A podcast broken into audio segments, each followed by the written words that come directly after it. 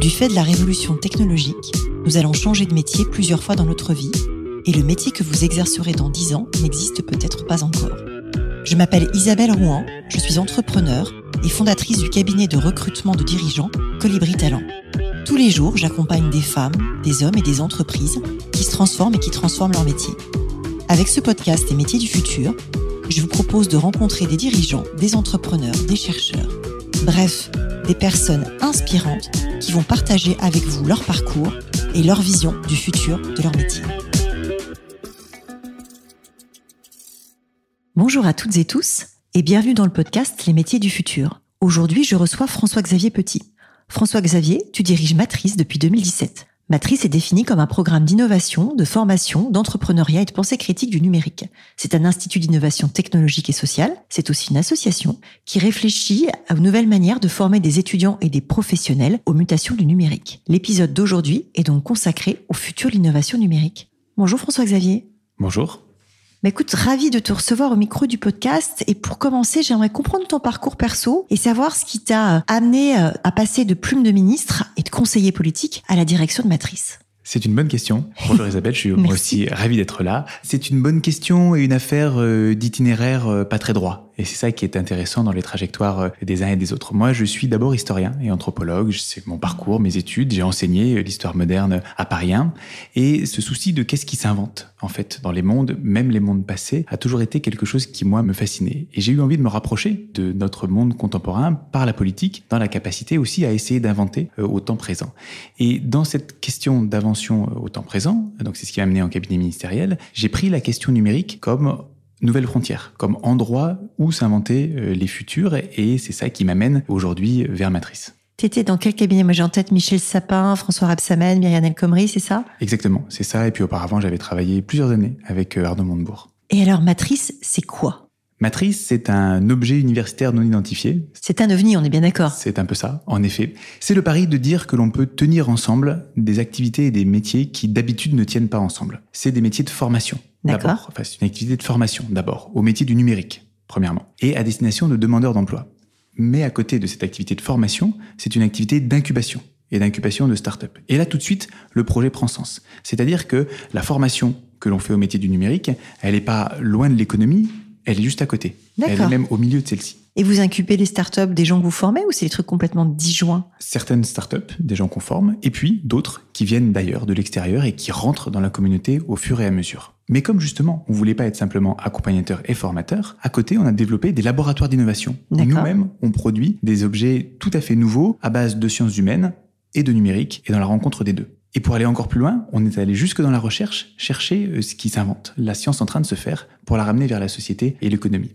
Et enfin, pour finir ce tour d'horizon, on s'est dit qu'il nous fallait aussi des artistes dans la maison, et donc Matrice est devenu également centre d'art, centre de création artistique, et l'enjeu c'est que tous ces publics se croisent à tout moment et dans tous les dispositifs que l'on peut organiser. Alors c'est vaste et c'est riche et du coup j'ai envie de te demander que vient faire l'art dans ce projet? Parce que je t'avoue que ça m'a surpris quand tu m'as fait visiter les locaux. Donc euh, ça a l'air un peu loin. Comment ça se raccroche en fait? En fait c'est absolument fondamental. Si on veut inventer les formes du monde à venir il faut bien en passer par là. Et c'est souvent dans l'art que s'inventent beaucoup de choses que l'on retrouve dans notre quotidien. Par exemple après la pandémie à travers la pandémie on, on a été tous sur Zoom et en visio en fait, les prémices de la visio, c'est dans les années 80, deux artistes américaines, Kit Galloway et Cheryl Rabinowitz, qui tentent une performance de connecter par écran interposé euh, Los Angeles, je crois, et New York. Et ça crée un événement incroyable. Les familles se retrouvent, se donnent rendez-vous, viennent se montrer euh, les enfants, oh, comme il a grandi. C'est ces éléments-là qui inventent euh, ce, ce type de communication. 40 ans plus tard, on le retrouve dans notre quotidien. Et si on gagnait du temps? Et si en mettant l'art à côté de l'économie, plutôt que prendre 40 ans, on n'en prenait que 3 ou 4. Et je peux peut-être donner un exemple, mais on travaille en ce moment avec un danseur, mais aussi avec l'Université catholique de Lille et les philosophes de l'Université catholique de Lille sur la manière dont on peut capter des gestes, en faire une base de données distribuée, sécurisée par la blockchain pour pouvoir l'intégrer à plein de choses, à la performance du danseur, mais peut-être demain au travail de l'artisan et autres. Ces approches-là, elles naissent dans l'art et elles continuent dans l'économie, et comme matrice et tout ça, c'est beaucoup plus facile pour faire passer les idées. C'est hyper intéressant.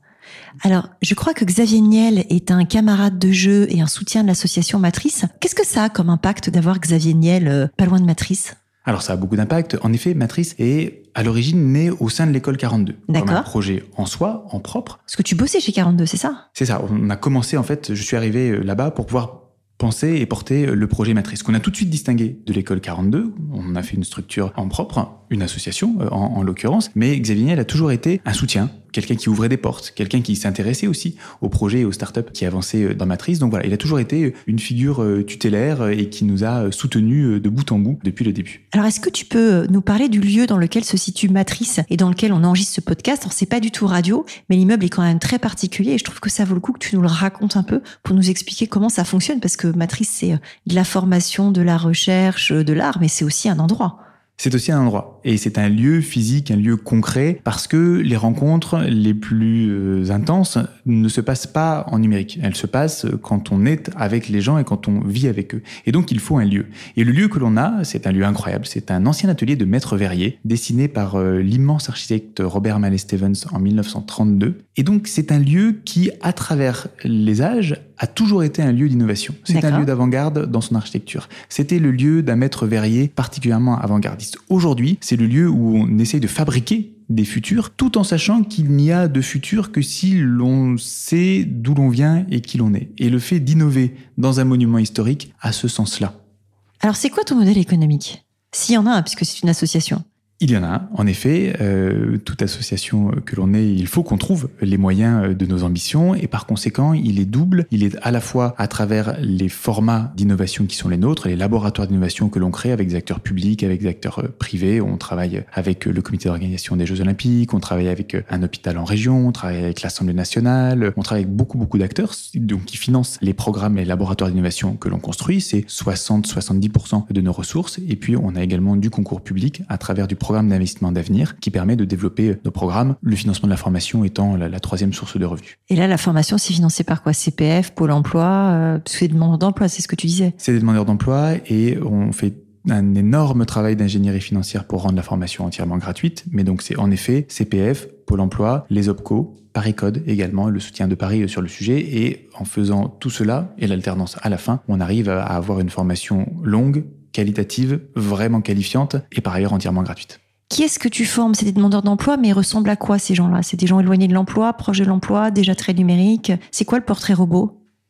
Il ressemble à tout, à l'image de matrice euh, dans laquelle il y a cette variété de public. Souvent, euh, on dit qu'on forme du bac moins 2 au bac plus 8. Ça se vérifie particulièrement dans les formations au métier de la tech. En fait, comme on est beaucoup plus dans la reconversion que dans la formation initiale, notre moyenne d'âge des apprenants est à 32 ans. On a à la fois des jeunes qui sortent du bac ou même qui ne l'ont pas eu mais qui n'ont pas envie de continuer. On avait un bagagiste de Roissy qui voulait changer euh, de filière et puis d'autres qui ont déjà plus de formation, designers industriels, jusqu'à des gens qui ont un doctorat en chimie, en physique, qui euh, enchaînent leur deuxième, troisième post-doctorat et qui se disent en fait c'est pas comme ça que je veux conduire ma vie et qui basculent dans le numérique. Et ce qui est très intéressant, c'est que ces promotions-là, on a cet éventail. Et le fait de rassembler ces publics-là crée un sens très fort en soi.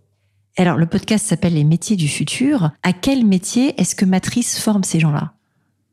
Aujourd'hui, on forme à deux métiers différents. Le métier de développeur full stack, d'une part, et d'autre part, le métier de data analyst slash data scientist, ça dépend du niveau. Donc, deux métiers extrêmement en tension, assez qualifiés. On va dire data analyst, c'est quoi? C'est un niveau bac plus 2, data scientist, c'est bac plus 5. C'est plutôt ça, oui. Dev, c'est entre bac plus 3 et bac plus 5. C'est ça que ça dit. C'est ça que ça dit, tout à fait, tout en sachant que notre approche est de fuir la formation purement technique. D'accord Et l'idée est de dire, il ne s'agit pas de former des geeks, il s'agit de former des vrais professionnels. Et par conséquent, la question de la gestion de projet, la question de la compréhension de ce qu'est une entreprise ou de ce qu'est un service est absolument décisive dans la formation et vient environner les compétences techniques. À cela, on ajoute une troisième famille d'enseignements autour d'une culture critique du numérique en disant aux développeurs, aux data analystes, vous avez au bout des doigts une vraie puissance. Le développement, la technologie aujourd'hui permet ceci. Si vous n'êtes pas capable de penser les effets sociaux, les effets culturels, les effets économiques, les effets environnementaux de la technologie que vous fabriquez, alors vous êtes à côté de ce que l'on attend d'un professionnel aujourd'hui. Par conséquent, il faut savoir comprendre en parallèle de ce que l'on pratique. Hyper intéressant comme vision. Et du coup, quelle vision toi tu as sur le futur des métiers du numérique, justement? J'en ai justement cette vision intégrée. Cette vision de dire, euh, au fond de la cale, euh, il y a euh, les gars de la DSI qui codent et qui comprennent pas ce qu'ils font, mais en tous les cas, ils crachent de la ligne de code, est un modèle totalement dépassé.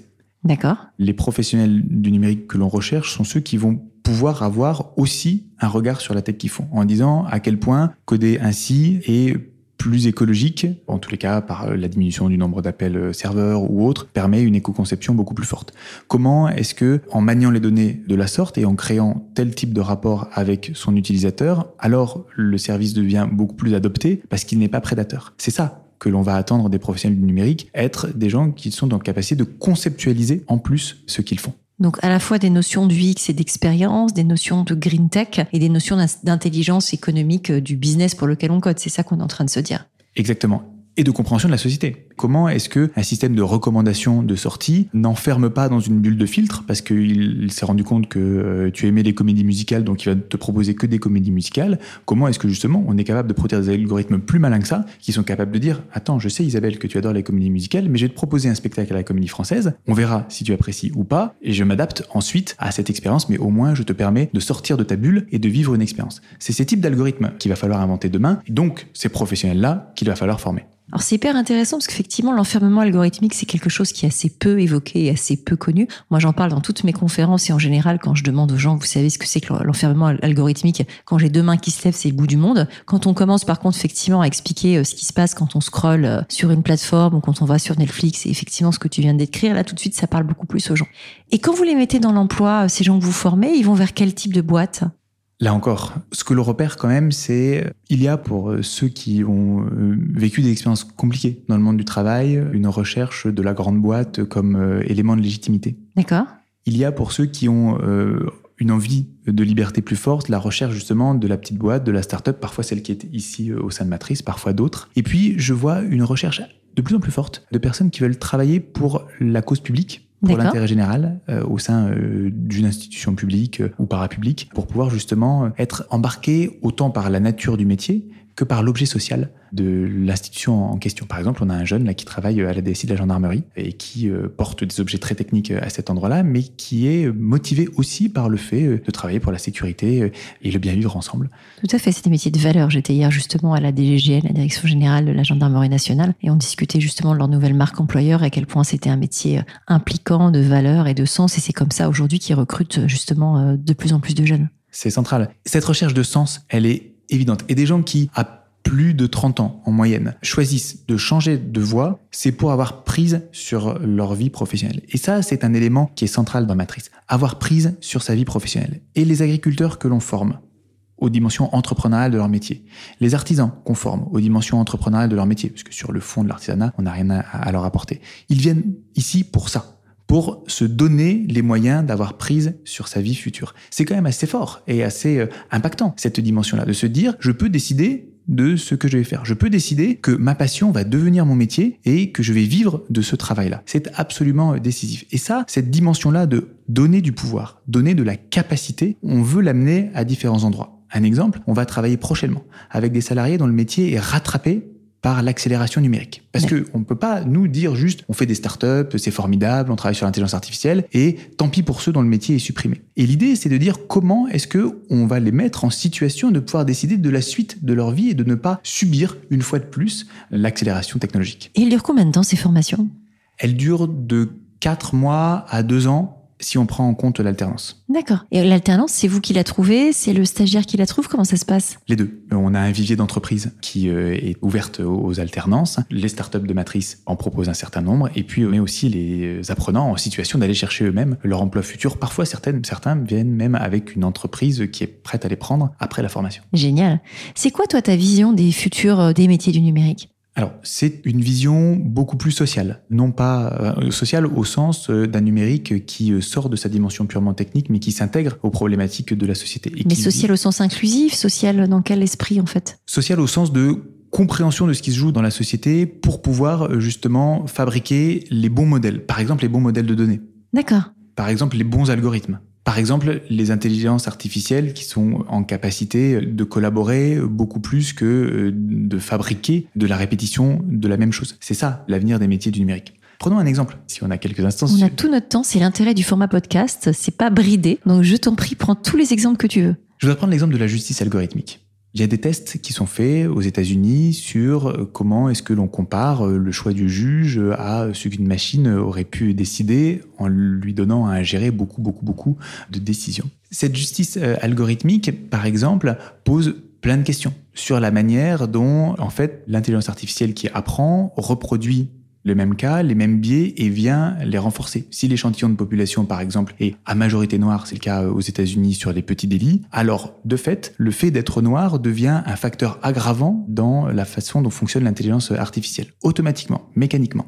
Et ces biais de l'algorithme, ces enjeux-là sont rarement posé en tant que tel. On cherche de l'optimisation, on cherche de la performance, sans comprendre ça. Alors du coup, nos amis scientifiques, on a le débat en ce moment avec Polytechnique, nous disent mais du coup, essayons de proposer des jeux de données sans biais. Mais ça n'existe pas il n'y a pas de société sans biais. En fait, tout est biaisé. Le sujet, c'est que l'intelligence artificielle, elle peut déployer des biais à très grande échelle. Et c'est là où ça pose un vrai, très gros problème. Exactement. Et donc, la question, c'est pas comment est-ce qu'on dit, ah bah du coup, c'est mal l'intelligence artificielle, il faut s'en passer. Mais comprenons ce qui est intelligent dans l'intelligence artificielle. Comprenons comment est-ce que ces biais existent. Comprenons comment est-ce qu'on peut les gouverner. Comprenons comment est-ce que ça peut être un outil pour le juge pour décider, en plus du jury populaire, en plus de l'instruction menée, ça peut donner une information. Mais en aucun cas, ça ne peut se et la question, elle est là, sur la manière dont on organise l'humain et le numérique, la manière dont ils travaillent ensemble et dont ils peuvent collaborer. Et c'est pour ça qu'on fait des résidences artistiques et qu'on fait de l'art ici, parce qu'on cherche des formes de ceci. Ça passe parfois par l'art, ça passe par les laboratoires d'innovation. Et cet exemple-là montre bien là où est attendu le numérique, dans ces nouvelles synthèses humain-machine à créer, qui ne sont ni technophiles ni technophobes, qui prennent la société dans sa densité, dans sa complexité, et qui mettent la technologie au service d'une meilleure compréhension et d'une meilleure approche. Je trouve ça hyper intéressant et j'ai envie de rebondir sur ton exemple de justice numérique pour parler de tout ce qui est euh, éthique de l'intelligence artificielle. J'ai cité dans un de mes premiers bouquins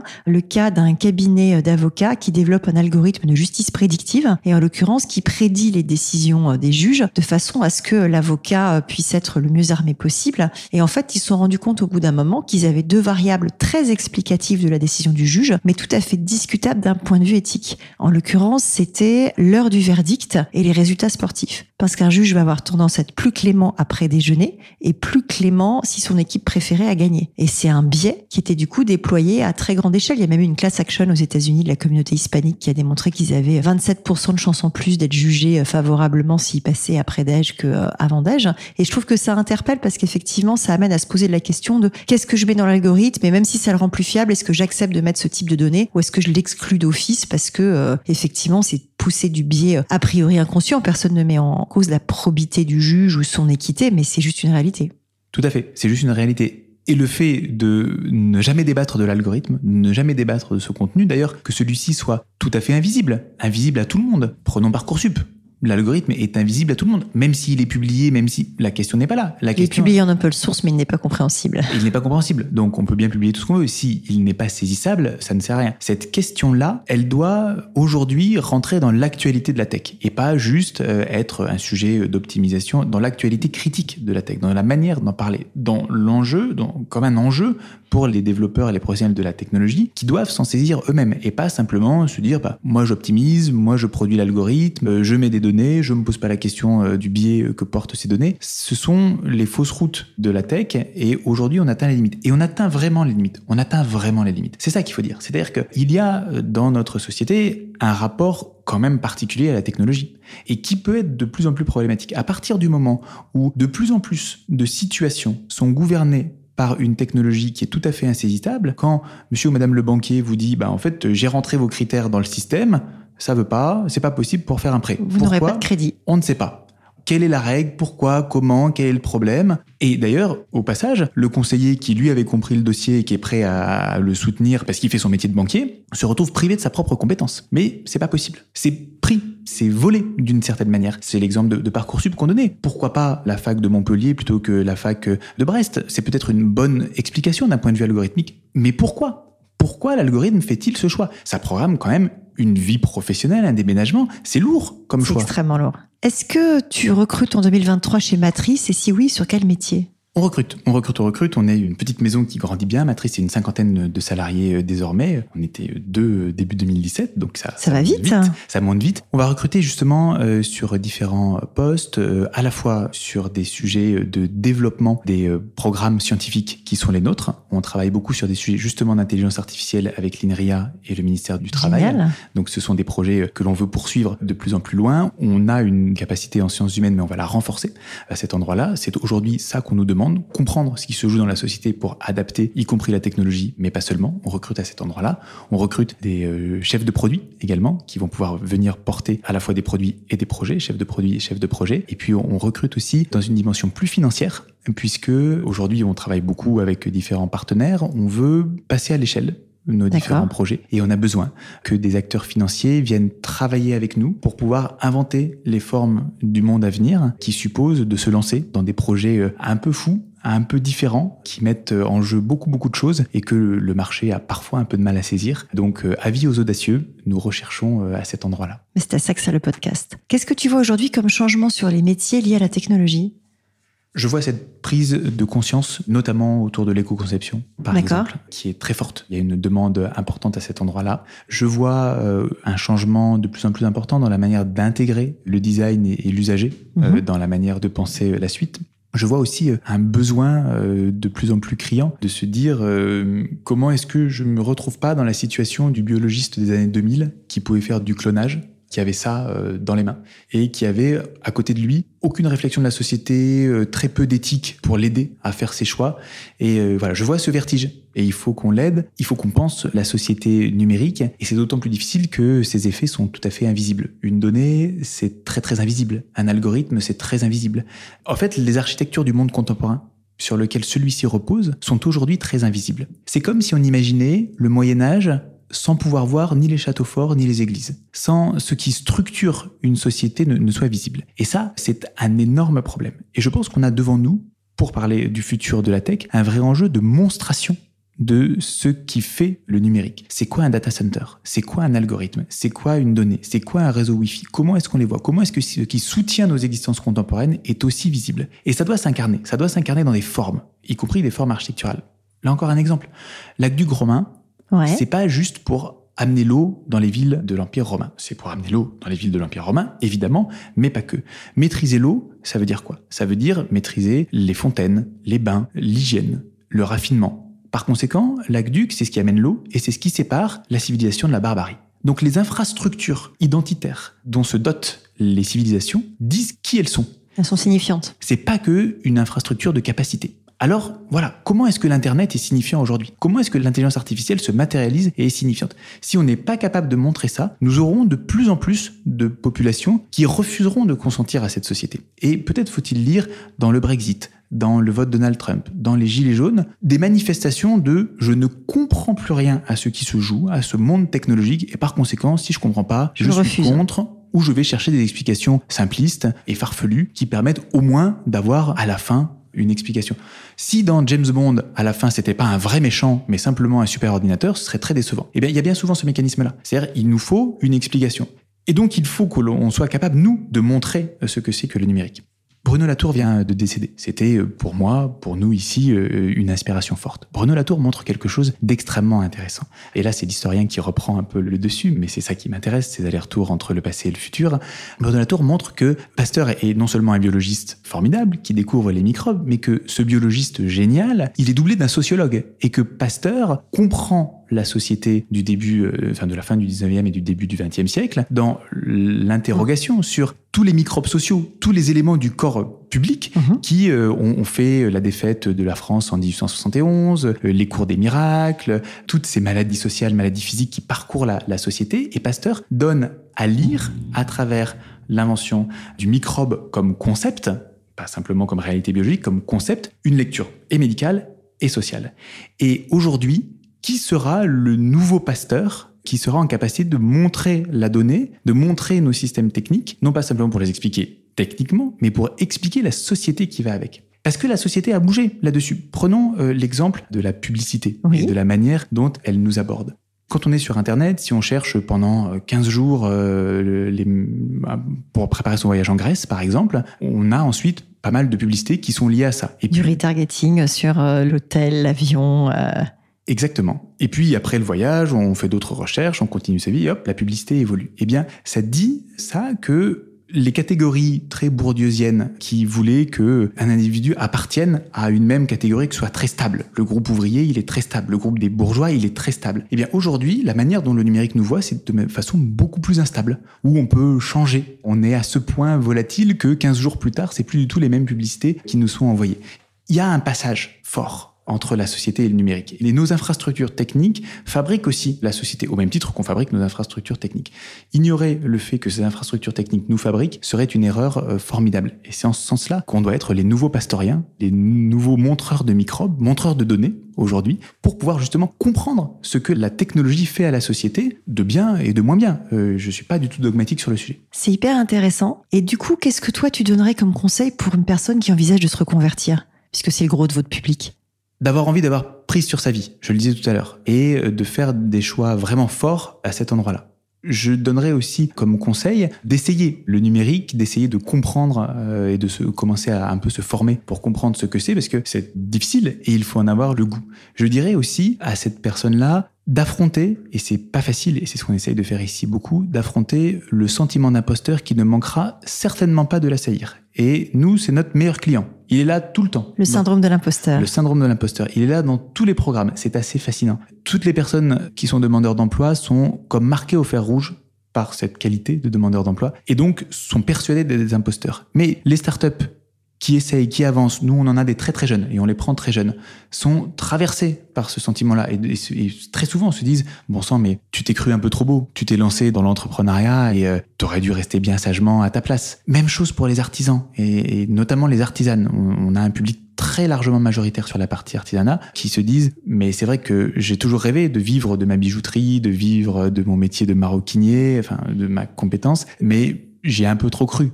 Donc le sentiment d'imposteur, il est là. Et on le combat, et on le combat vraiment, et on le fait reculer. Mais donc je voudrais dire à toutes ces personnes qui s'interrogent, vous l'aurez, ce syndrome de l'imposteur, vous l'aurez.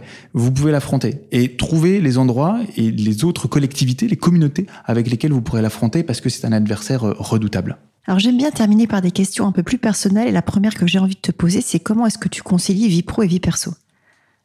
C'est pas facile. euh, c'est pas facile. J'essaye d'être euh, le plus présent à ce que je fais. C'est-à-dire que quand c'est la vie perso, c'est la vie perso. Il faut essayer de justement maintenir quelques frontières, même si c'est sur des intervalles euh, courts euh, en termes de temps. Mais voilà, être présent à ce que l'on fait est l'enjeu le, plus fort. Après, en effet, l'engagement qui est le mien, c'est un engagement professionnel, mais c'est des sujets, des causes auxquelles je crois au-delà de la dimension professionnelle. Donc ça se mixe et c'est normal. Et quelque part, c'est bien. Oui, j'entends qu'il faut faire attention à l'équilibre vie privée, vie pro et que tout ne doit pas passer d'un côté ou de l'autre. Mais quand on est passionné par des causes, elles débordent au-delà euh, du champ privé ou, professionnel. Donc, c'est pas facile à articuler. Je fais au mieux, mais en tous les cas, je crois à ce que je fais bien au-delà de mon métier. Est-ce que tu peux me décrire ta journée type? Non. Je, je, Il n'y en a pas. Je saurais pas le faire. Il n'y en a pas. Et ce qui est assez formidable dans un objet comme Matrice, c'est que on peut être euh, le matin, euh, là c'était le cas ce matin sur une problématique du monde mutualiste, et puis basculer sur un sujet de reconversion professionnelle dans l'industrie euh, en région Grand Est pour pouvoir se retrouver ensuite sur une autre problématique d'inventer un dispositif innovant pour la mobilité en, en Ile-de-France. La chance que j'ai dans mon travail, c'est que je ne suis dans aucun secteur, je suis dans tous, ou presque. Et ça, ça permet de découvrir des mondes formidables. Le monde des artisans d'art qui travaillent ici n'est pas du tout celui des chercheurs du commissariat à l'énergie atomique avec lesquels on travaille, on travaille, pardon, qui n'a encore rien à voir avec les danseurs qu'on emmène à la Nouvelle-Orléans dans le cadre de la résidence de la Villa Albertine, donc de l'ambassade de France aux États-Unis. Ce sont des mondes particulièrement différents. J'aime passer d'un monde à l'autre et euh, Matrice offre cette chance-là. Super. Qu'est-ce qui te fait lever le matin? Plein de choses, tous ces sujets-là, mais j'ai réfléchi récemment euh, le fait de voir à ce point changer des personnes qui viennent se former à un autre métier et qui, bien au-delà d'un métier, acquièrent une posture, une certitude, une conviction en eux-mêmes qui n'existait pas et quelque chose qui me fait lever le matin. Voir les jeunes et moins jeunes qui font des startups, qui passent par des moments de doute compliqués et qui finissent par y arriver, ou alors pas forcément y arriver économiquement, mais par avoir appris quelque chose sur eux, ça, c'est ce qui me fait me lever le matin. Qu'est-ce qui te tient éveillé la nuit? Pas grand-chose, j'essaie de bien dormir. Euh, néanmoins, euh, le besoin fort, la course contre la montre, qui est sans doute engagée sur la manière dont la technologie rencontre la société de manière un peu plus intelligente. On doit agir vite sur ce sujet. Des initiatives fortes doivent être prises. On doit y contribuer. On doit continuer à faire développer un objet comme le nôtre qui permet ces rencontres, qui doit se penser, c'est très présomptueux, beaucoup trop, mais au moins ça tire l'action vers le haut, comme un MIT à la française, dans la manière de croiser ces différentes activités et d'accepter d'être ambitieux, non pas parce qu'il faut grandir et c'est bien de grandir, mais parce que les problématiques sont tellement importantes et la société est tellement en demande face à la multiplication des extrémismes que si nous, on n'est pas au rendez-vous, alors ça risque de très mal se passer. Voilà. Il ne s'agit pas d'avoir un sentiment de sauveur, hein, c'est pas ça la question, mais c'est de dire comment est-ce que, oui, par des dynamiques positives qu'on est capable de créer, à notre manière et le plus possible, on évite euh, à la société de sombrer dans des guerres civiles qui ne servent à rien. De quel succès es-tu le plus fier? De beaucoup, parce qu'on a traversé des dizaines de projets, peut-être que euh, du projet Matrice et de la manière dont il continue à grandir, dont il continue à me faire grandir, à faire grandir beaucoup de gens en interne. Matrice est aujourd'hui une communauté de 300 personnes actuellement dans les programmes, un peu plus de maintenant 2000 passés par les programmes qui sont les nôtres euh, et qui sont toujours plutôt actifs. Donc de ça, j'en suis fier, mais peut-être un exemple plus euh, petit, plus conjoncturel. Ça fait plusieurs mois que l'on travaille avec le commissariat à l'énergie atomique sur une brique assez formidable de géolocalisation absolue qui est capable en fait de produire des nuages de points mhm. qui peuvent devenir des jumeaux numériques. Et nous, on s'est dit, c'est très utile pour l'industrie, c'était ça la demande du CEA, mais on peut l'emmener ailleurs, on peut en faire autre chose. Et on l'a emmené dans le monde de la culture, euh, dans le monde du patrimoine plus exactement, parce qu'on travaille avec le Centre des Monuments Nationaux par ailleurs, parce qu'on a plein d'entrées à cet endroit-là pour dire et si on était capable de faire des jumeaux numériques au-delà d'une approche fonctionnelle, mais qui peuvent dédoubler les monuments nationaux, en être des éléments pour pouvoir changer la médiation culturelle, changer la création culturelle, changer la manière d'aller euh, lever des fonds pour le patrimoine et de devenir des métaverses intelligents où il se passe autre chose que d'aller boire une bière euh, avec ses copains sur Meta, mais où ça peut être des vrais instruments de culture, de jeu, d'éducation. Comment est-ce que l'éducation nationale pense les cours sur la République dans le double numérique du Panthéon? Hyper, hyper intéressant. Et ça, ce projet, il vient d'être retenu par le programme d'investissement euh, d'avenir 4 sur les sujets culture, et donc il va démarrer. Et donc, on en est particulièrement fiers, et ni le CEA, ni le Centre des Monuments Nationaux ne pensaient travailler ensemble, et pourtant, nous, on le fait, et on les amène à être ensemble, et ça, c'est formidable. Qu'est-ce qui te fait vibrer aujourd'hui?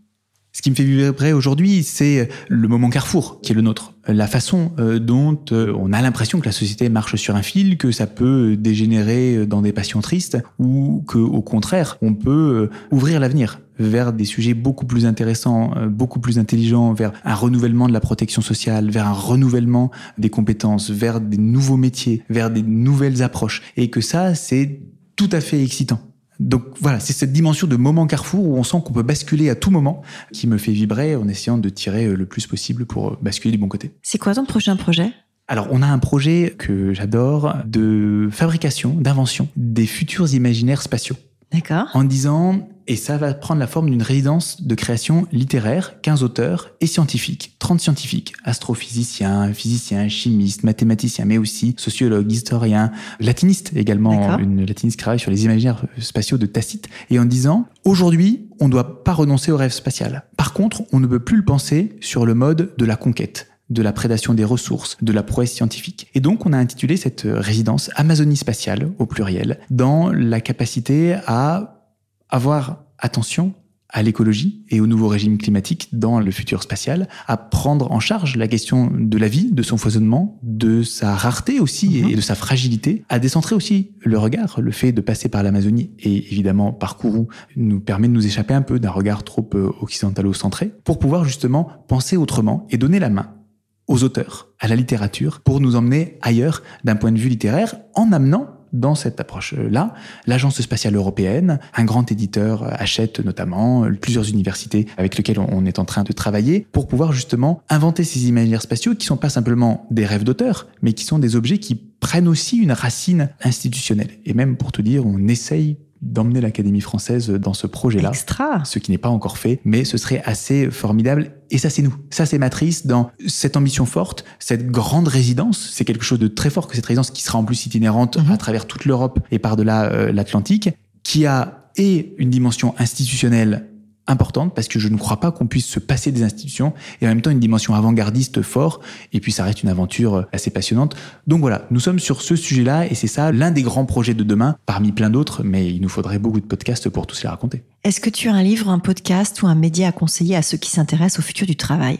Oui, je pense que l'un des ouvrages les plus intéressants qui était écrit sur le sujet est l'ouvrage du euh, regretté Bernard Stiegler qui s'appelle La société automatique. Tout à fait. Et qui euh, annonce beaucoup de choses. Il est un peu compliqué, mais quand on traverse le livre, on en ressort euh, sans doute changé. Si nos auditeurs veulent te contacter, c'est quoi le meilleur moyen? LinkedIn, le mail LinkedIn, c'est bien. Merci beaucoup François-Xavier de m'avoir accordé du temps. Merci Isabelle. Merci d'avoir écouté cet épisode des métiers du futur jusqu'au bout. Si vous avez aimé cette discussion, je vous encourage à noter le podcast sur vos différentes plateformes d'écoute et à le commenter, en particulier sur Apple Podcast. Cela nous aide grandement à progresser en termes d'audience.